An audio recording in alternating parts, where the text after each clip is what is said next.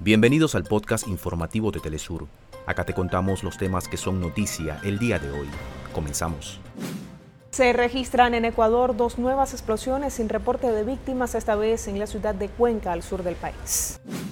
Movimientos sociales argentinos demandan avances en las investigaciones a un año del intento de magnicidio contra Cristina Fernández.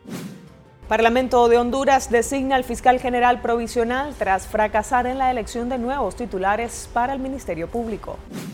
Tras meses de protestas populares, este viernes entra en vigencia la reforma de pensiones impulsada por el presidente francés Emmanuel Macron. El beisbolista venezolano Ronald Acuña se convirtió en el primer pelotero que consigue el 30-60 en una temporada. La actriz y dramaturga colombiana Patricia Ariza fue condecorada con la Orden de la Democracia Simón Bolívar por su larga trayectoria artística.